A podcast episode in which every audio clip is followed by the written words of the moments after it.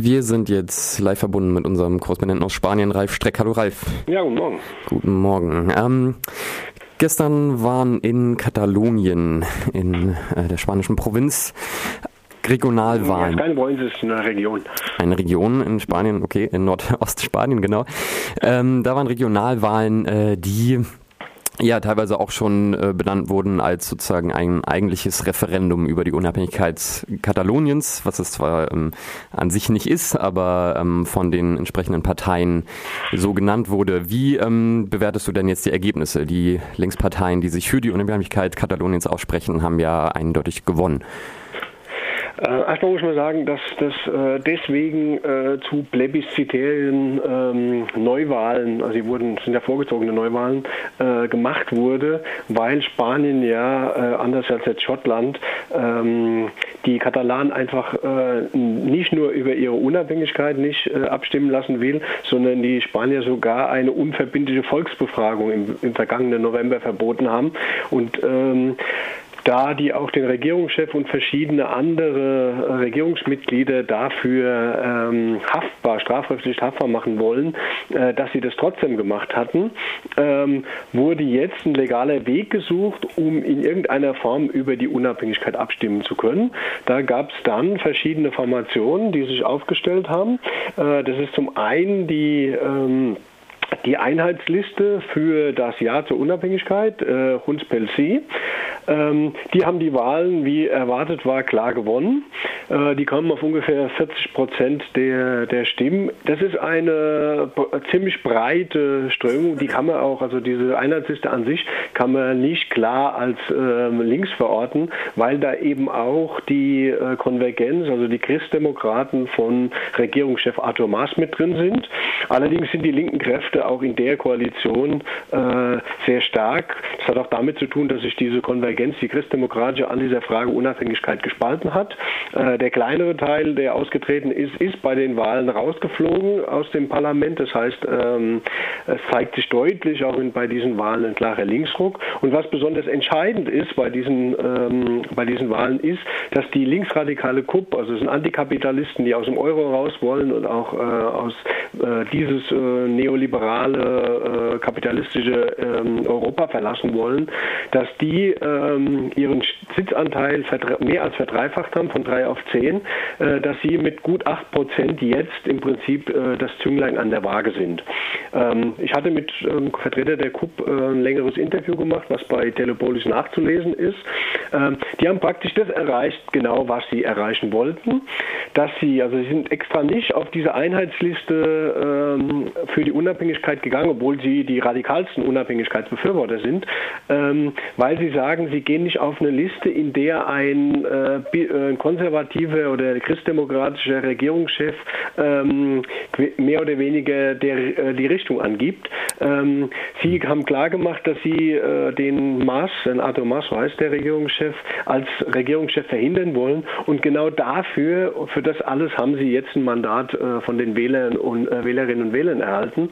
Und das sehen die natürlich als einen großen Erfolg für sich an und haben auch äh, klare Konsequenzen gefordert. Äh, der Parteichef hat gestern zum zivilen Ungehorsam Kataloniens aufgerufen äh, und so weiter. Mhm. Ja, ist das denn also strategisch klug jetzt sozusagen gesehen von der COP, von den ähm, von der Linkspartei? Ähm, dass sie einerseits sozusagen den Ministerpräsidenten, der sich ja auch für die Unabhängigkeit Kataloniens ausspricht, ähm, die, ja dermaßen sozusagen ähm, vor den Karren fahren und dann halt eben jetzt äh, zivilen Ungehorsam ausrufen.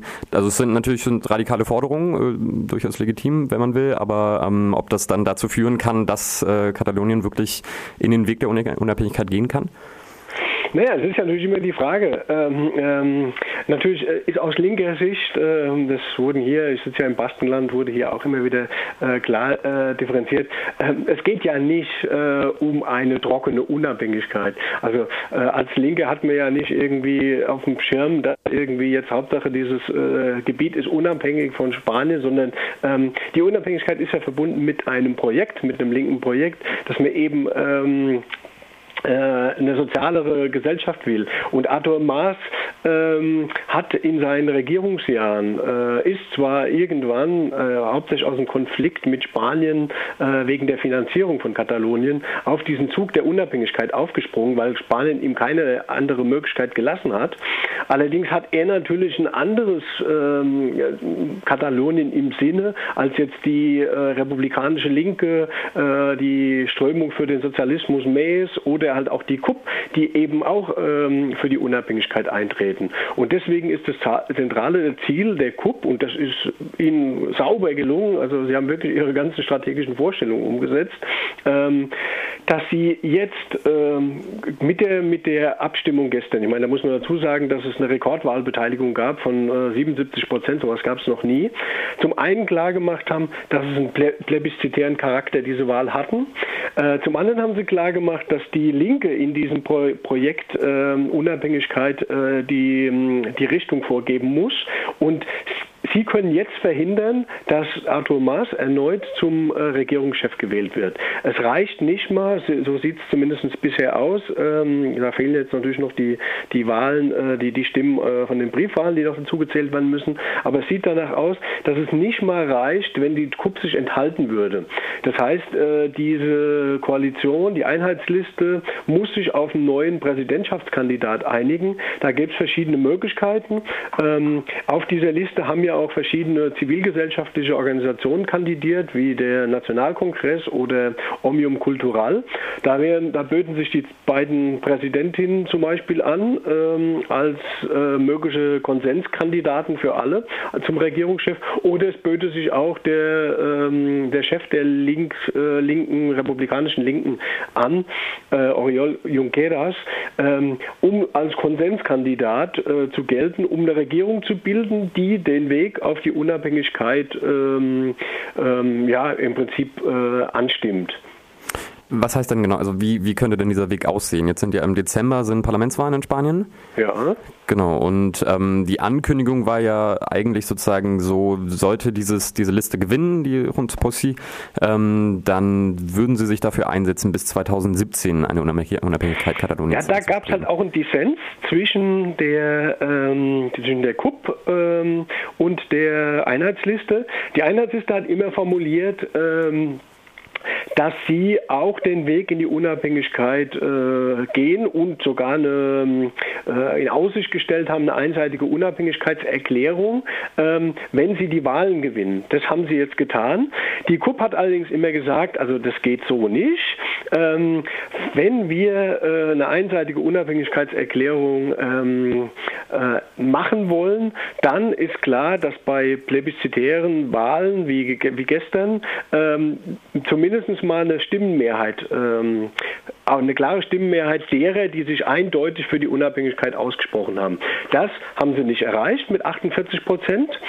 Ähm, von daher wird die KUP, das hat sie angekündigt, ähm, dafür tun, diesen ganzen Prozess, ähm, der läuft, äh, einen linken Stempel aufzudrücken und ähm, die Basis, das haben sie auch in dem Interview mit Telepolis äh, klar gesagt, die Basis für die Unabhängigkeitsbewegung deutlich verbreitern. Weil es gibt ja in Katalonien einfach einen, ähm, einen Teil ähm, von Parteien und Menschen, die sich in der Frage nicht wirklich festlegen kann. Die wurden allerdings jetzt bei den Wahlen ziemlich zerrieben. Das ist zum einen äh, die Abspaltung von der früheren Koalition der Christdemokraten, das ist die Union. Die äh, tritt für das Selbstbestimmungsrecht ein, ist aber in der Tendenz gegen die Unabhängigkeit. Die flogen jetzt bei den äh, Wahlen mit 2,5 Prozent aus dem Parlament raus. Der nächste Kandidat, der auch so in der Mitte sich versucht hat zu verorten, ist die ist Podemos, beziehungsweise also diese empörten Partei Podemos, beziehungsweise die ähm, äh, linksgrüne Initiative äh, für Katalonien.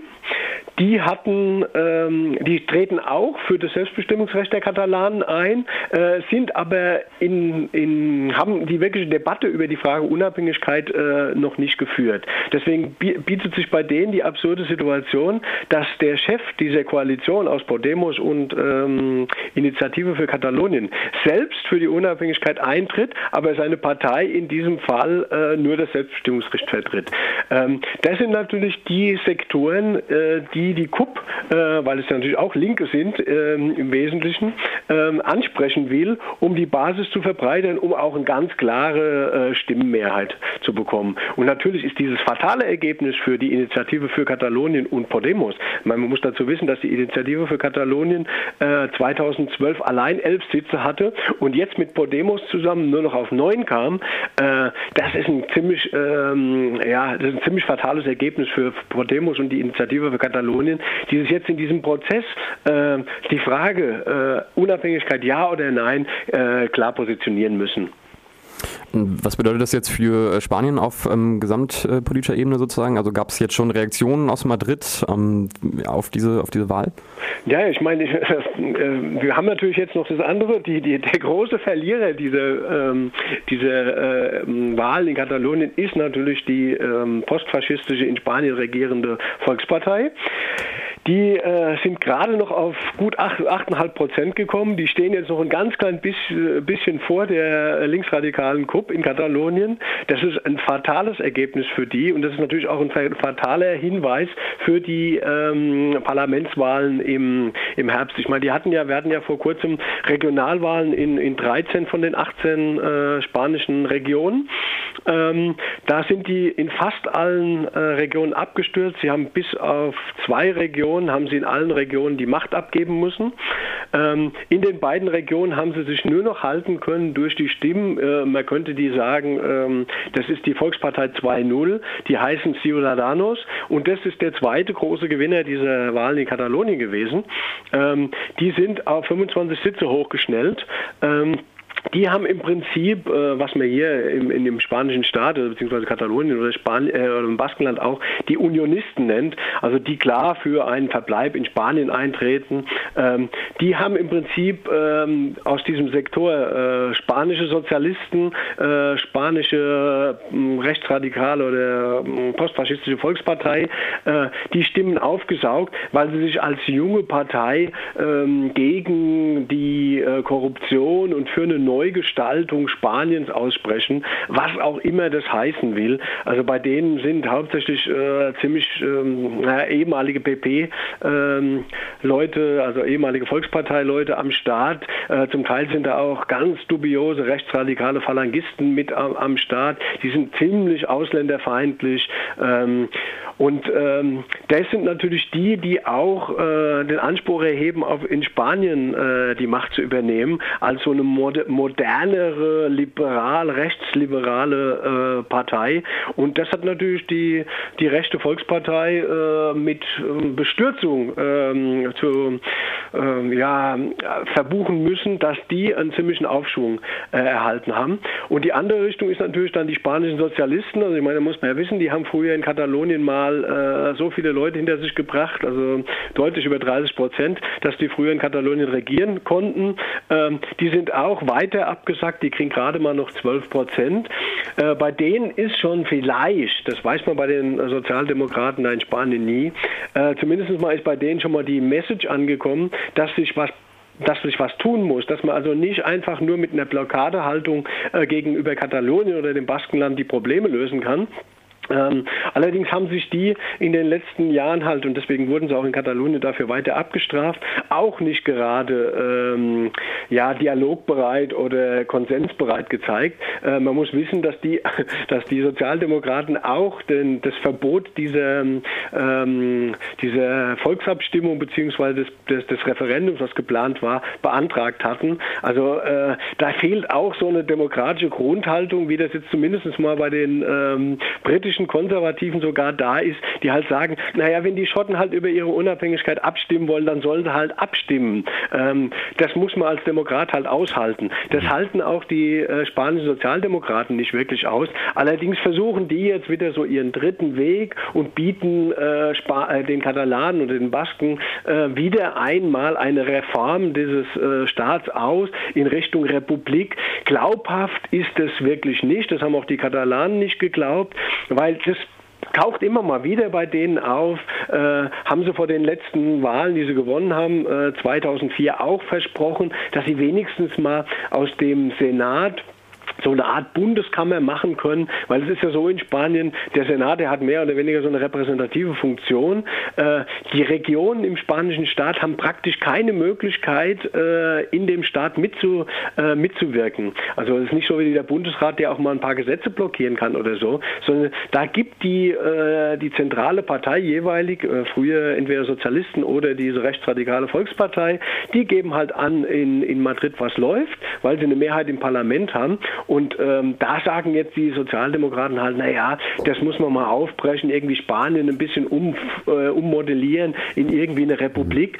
Äh, das ist deswegen nicht wirklich glaubhaft, weil sie auch ähm, letztes Jahr, als es darum ging, der König ist abgedankt, der ist ja in Spanien der Staatschef und der Militärchef, ähm, als es darum ging, äh, die Frage zu stellen, äh, die zum Beispiel auch Podemos oder andere linke Kräfte gestellt haben, Volksabstimmung in Spanien, ob Spanien weiterhin eine Monarchie sein will, die ja einst von Diktator Franco restauriert wurde. Ähm, da hat eben die Sozialdemokraten nicht in diese, äh, in diese Richtung mitgedrückt, sondern sie haben äh, mit ihren Stimmen die, ähm, ja, die, die, die, den abgedankten König durch seinen Sohn ersetzt, weshalb äh, äh, ja, bei denen halt die, die, die Monarchistenfraktion immer noch sehr stark ist. Von daher ist nicht wirklich glaubhaft, dass die wirklich eine Staatsreform machen wollen, äh, um aus Spanien wieder eine Republik zu machen. Der beste Zeitpunkt war im letzten Jahr, als der König abgedankt ist und der wurde verpasst.